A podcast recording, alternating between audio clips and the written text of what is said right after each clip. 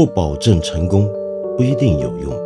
知识只是点亮世界的灵光。我是梁文道。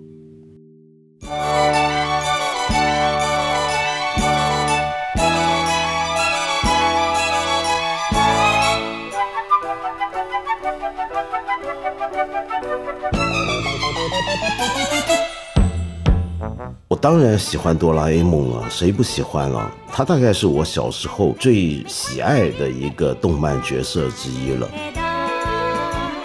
直到很多年之后，我才知道，原来他的官方的译名已经被统一成哆啦 A 梦了。我们小时候从小到大都叫他叮当。在我那一代的香港、台湾或者我认识的大陆朋友里面。我们很多人至今都坚持叫他做叮当，为什么呢？因为我们觉得叮当是属于我们从小到大的一个伴侣，但是哆啦 A 梦呢，就好像是一个外来物一样。不过说到这就很奇怪了，为什么一个日本的动漫角色？而且，其实你仔细看，它整个故事设定的背景都真的非常日本，却被我们当成一个如此亲近的儿时跟我们共同成长的一个伴侣呢？让我们觉得他的名字是不能改，必须要叫做叮当呢？这恰恰说明了日本动漫文化的强大威力。那你就说哆啦 A 梦好了，他在几年前巴西奥运的时候呢，还被日本拿出来当成是宣传东京奥运的序曲里面的一个重要角色，而日本的文部省呢，也正式的宣布了叮当是他们国家的文化象征之一。那它之所以有这么大的一个作用，就日本人这么看重它，那是因为它真真实实的有全球影响力。目前在全世界有五十多个国家有不同语言版本的哆啦 A 梦动画正在播出。不过一般而言，是在亚洲的影响力更大。直到最近几年呢，才发现它在葡萄牙、意大利和西班牙成为一个儿童的文化热潮，人人都晓得。那为什么会有这么大的一个影响力呢？这本身就是一个很值得深入探讨的有趣课题。但现在我觉得我们就简单先讲两句。你比如说它的在亚洲的影响啊，很多人就认为它在东亚特别有魅力、特别有市场，是因为这个故事里面有很多的人物关系啊，都相当的具有亚洲色彩。比如说小孩子不听话，我们小时候叫他大熊，我不知道现在怎么叫。比如说大熊，他每回呢不好好念书，他妈妈一定要骂他的。那么他也很怕他妈妈责怪他为什么功课没交。那么这么一种父母会监督孩子的功课，然后不交功课要怕父母责骂，这么样的一种情况是普遍存在于亚洲社会的。那么所以很难怪为什么从韩国、呃我们中国、越南。东南亚乃至于到印度、巴基斯坦，它都那么受欢迎，因为我们在这方面好像是相当共通的。但是你换了到南美洲或者欧洲，那这个东西又好像说不通了，是不是？那又是怎么回事呢？也有人说，那是因为里面有一些真的具有普世价值或者普世吸引力的东西。比如说，我们知道叮当或者哆啦 A 梦，它满身法宝，它有一个小口袋，里面能够随时掏一个东西出来，那么忠心不二的对待着大熊。那你想想看，这对小孩而言是一个多么可爱的一个梦想中的伴侣啊！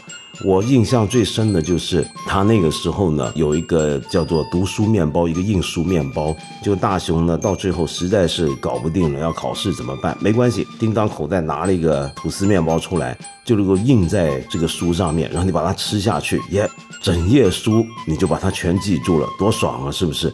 你想想看，这对全世界的小孩而言，是不是都很有吸引力呢？这是普世吸引力，就跟好莱坞电影里面的那些英雄爱情故事，为什么全球都通行呢？那是因为那的确是一个普世的东西。这种题材、这种角色的设定，是全世界大家都喜爱、都需要的。可是有另一点很值得注意，就是很多欧洲人或者美洲人之所以喜欢以哆啦 A 梦为代表的日本动漫。有时候并不是因为它具有普世吸引力，也不是因为里面的一些的角色关系或者一些的情节模式跟自己的文化很亲近，而恰恰是因为它具有一种异国色彩。那么这才说明了为什么这几年的在欧美通行的很火的比如说像《火影忍者》这样的漫画能够流行了，那是因为它对很多欧美的年轻人来讲，带着一种东方色彩，一种日本文化的味道，而那种异国色彩让他们觉得格外的迷人。OK，所以说回来了，哆啦 A 梦从叮当改成哆啦 A 梦。据说，是原作者藤子 F 不二雄的遗愿。那么这么一改之后，马上又把这个我儿时熟悉的伴侣蒙上了一层异国色彩。那么这种异国色彩，是不是也会使得它更具有吸引力呢？那么这就是一个将来有机会再说的事儿。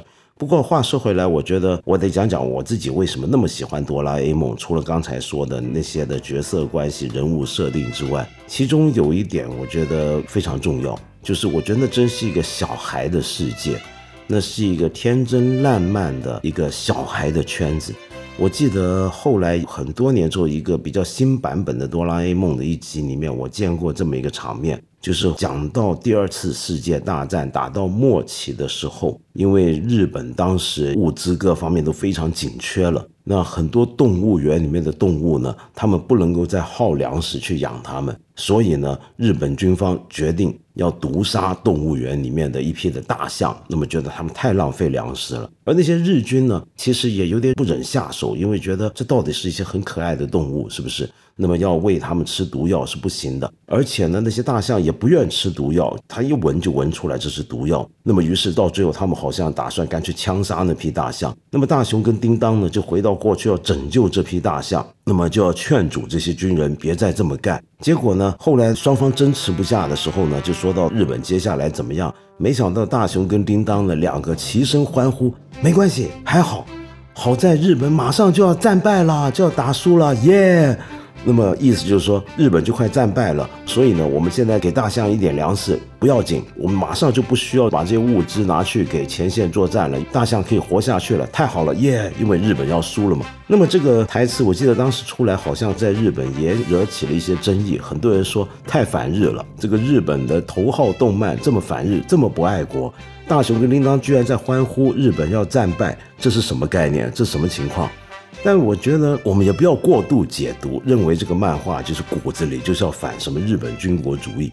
我觉得这恰恰就是一个很孩子的一个世界。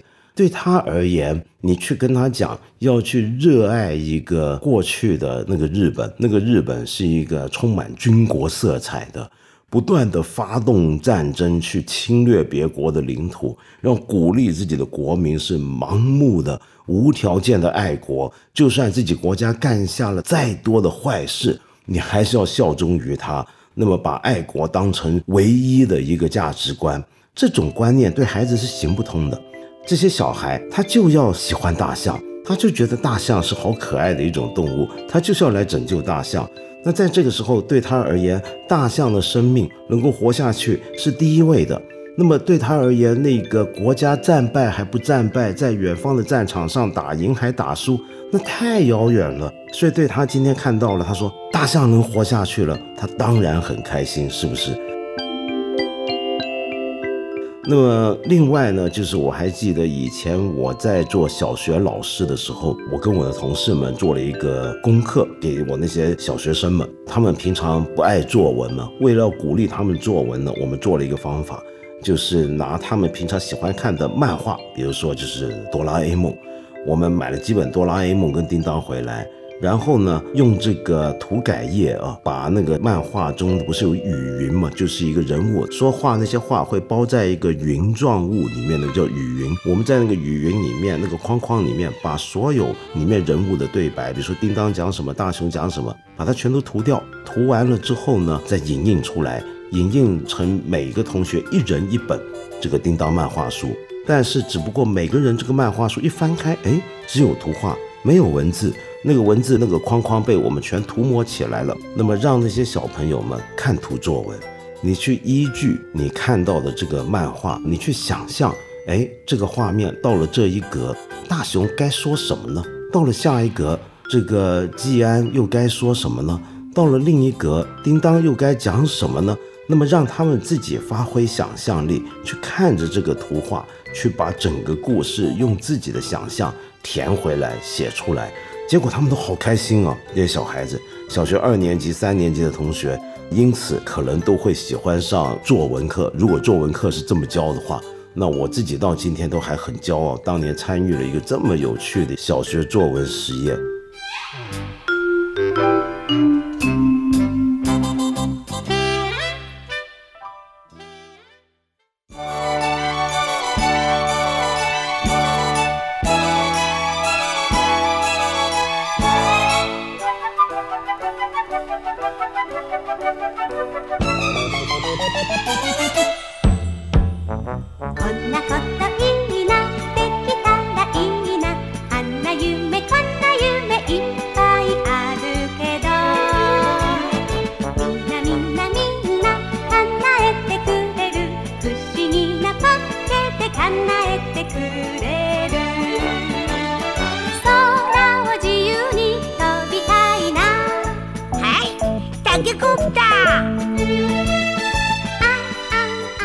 我们八分这个节目每星期三、每星期五都会在看理想 APP 和看理想微信公众号同步更新，欢迎你给我留言，提出你的问题或者建议。